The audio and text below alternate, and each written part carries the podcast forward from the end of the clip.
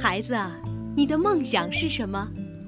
我长大后想要像妈妈一样优秀，成为一名美丽的白衣天使。同学们，早上好！老师好！今天呢，我们进入新单元的学习。我与优秀有个约。在每个人心里，都有一个优秀的自己。坚持优秀是一种美好，坚持美好与优秀相约。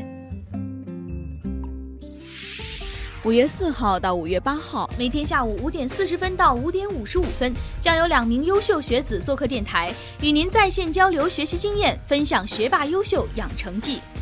相思湖广播电台邀你开启优秀之旅。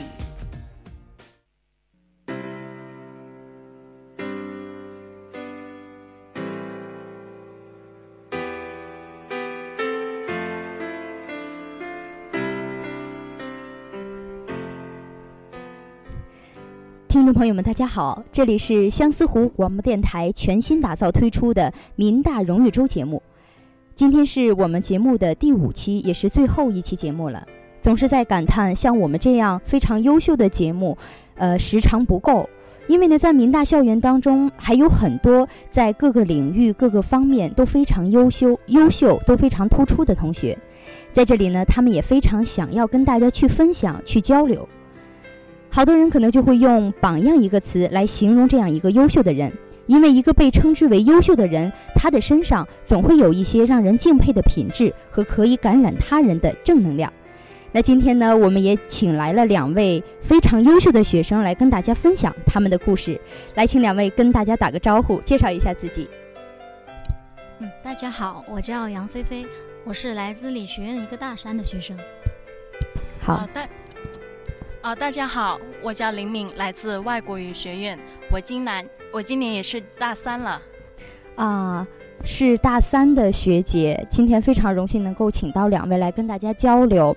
嗯，我想先呃简单的介绍一下两位学姐。杨菲菲学姐呢是理学院的一名学生，也是被评为了院三好学生，也是校级的优秀学生干部。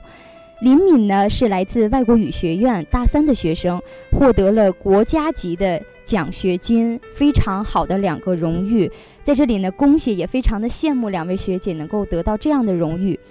嗯，我先来问一下菲菲姐，就是平时可能会有一些同学就呃跟你聊天的时候，可能会说到哇，菲菲姐你真的好棒，学霸、学神这样的称呼总会有一些出现。那对此话你？内心的话是怎样的一种感受呢？啊，其实，其实呢，我觉得吧，其实也不算上是真正的学霸或者是学神，我只是呃尽我自己的努力，然后学好学科知识，然后做好自己学生干部应该完成的工作任务。其实你觉得就是在这样一个过程当中做好自己的本分。其实就足以满足自己内心的一种需求，是吗？嗯，是的。嗯，刚才也是介绍到了菲菲姐说获得了两个非常好的荣誉。那在获得这样荣誉的同时，呃，你是在自己的意料之内，还是说完全都没有想到会获得这样的一种荣誉？嗯，我是从大二开始担任学生干部。嗯，那在大一的时候，啊，也没有加入什么社团。当然，对现在的成就。可能就是当时是意想不到的，哦，当时是意想不到的。对，呃，我相信啊，其实，在获得这样的一些荣誉，甚至说在参加一些社团，呃，在付出的过程当中，肯定还会有一些呃困难或者说阻碍。你通常都会遇到哪些困难？又怎样去坚持过这些阶段的？啊，比如说大二的时候。我担任的是理学院第四学生党支部的宣传委员。嗯嗯，那那时候呃，学院刚刚成立出来，然后对党员档案各方面整理的非常凌乱，而且我对入党的一些基本知识还有一些程序可能就是不太了解。然后带我的学姐嘛，她可能也是初来乍到，然后对一些工作都不是很熟悉。嗯，老师呢又比较忙。嗯，当时候我要做发展党员的工作，说就是其实是比较困难的，而且也可能只有我一个人在做。别人呢可能就也不懂得怎么做，可能也帮不了我。然后呢，我只能是说，呃，默默的付出，然后通过去跟老师沟通，不断的学习，然后自己去学习，去积累经验，然后一步一步的完善整一个工作的一些流程。哦这样嗯，啊，其实跟菲菲姐也是学习到了如何去做一个优秀的大学生，如何在自己的大学生活当中变得更充实。那接下来跟呃林敏来分享一下。嗯，我知道林敏是获得了国家级的奖学金，这个荣誉我知道非常的难得。在这个学院当中，大概有几个名额呢？哦，这个国家奖学金的话，当时在我们学院是有两个名额的。哦，只有两个名额，啊，那获得这个的话，呃，当然竞争非常的激烈，是不是？呃，也是非常的激烈。我记得当时就是交了材料，学院的领导老师审批之后，还有一个面试的环节。面试可谓是层层选拔，是不是？啊、是这样的。哎老话说得好，说一心不能二用。我知道林敏姐就是在平时的话也参加了许多的一些实践活动，呃，课余的活动吧，算是。那怎么样你去协调学习跟实践活动这样一种关系，又怎么去呃使他们之间更好的去融合？哦、是这样的，就是，哦、我是在上个学期获得的这个国家奖学金，当时也还在担任着学院的团委副书记。但是我觉得，无论是学习、工作，还是其他的一些实践活动，其实是相辅相成的。在你参加一些实践活动，或者是呃学生工作的时候，你只是在学习一些课堂上学习不到的知识，而应该怎么处理这几项东西，能够呃都兼顾他们，我觉得效率很重要。就是可能你在工作的时候，你就比别人少了很多的时间去学习。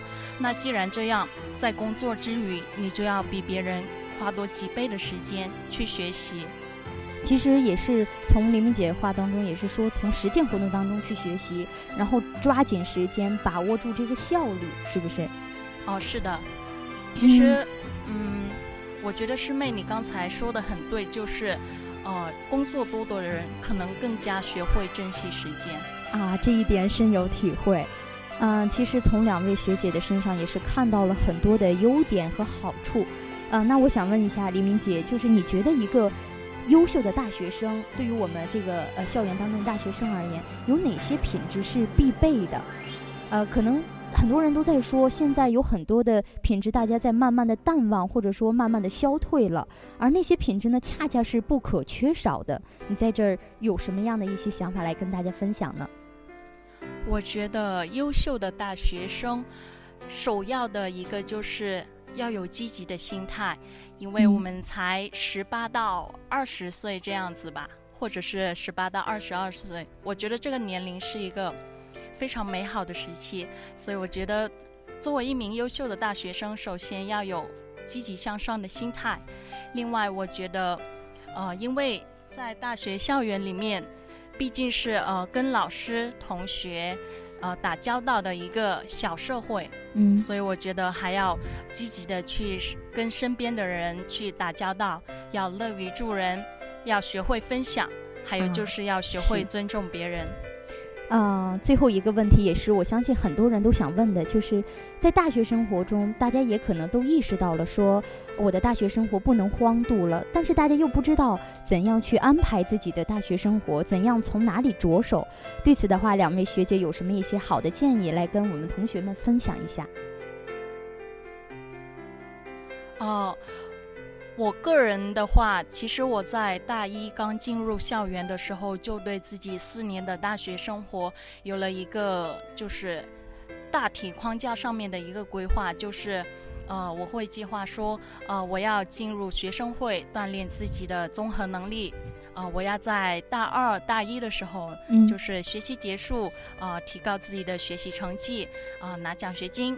我希望啊、呃在呃学生会以及其他一些工作结束之后，能够再继续把心思全都扑在我的学习上面。然后我现在是大三了，我也在准备考研。我觉得可以一开始先对自己的大学生活做一个整体的规划，然后并通过大量的短期目标来完成这个长期的计划。那这样的菲菲姐，呃，是有什么样一些好的建议来跟大家分享？嗯，既然作为一个大三的学生面临即将毕业、就业，那么现在要做的就是根据自己的兴趣，先选择今后应该走的路。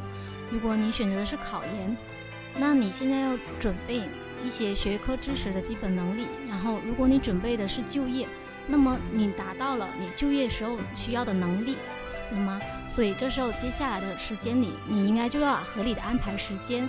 如果有工作的话，那么可以从工作中吸取经验教训。然后，如果你是决定考研，那么你要去其他一些学校去看他们的一些呃学习上的一些知识与你现在学的有什么不同。通过这样的话，你可能就在今后的就业方向上才能做到游刃有余。嗯，好的，谢谢。呃，在这里呢，也谢谢两位来到我们电台接受我们的访问。相信呢，正在听广播的你也肯定有很多的收获。下一个成为民大榜样来和大家分享故事的就是你。好的，本期的民大荣誉周节目就是这样，让我们继续关注接下来的精彩节目。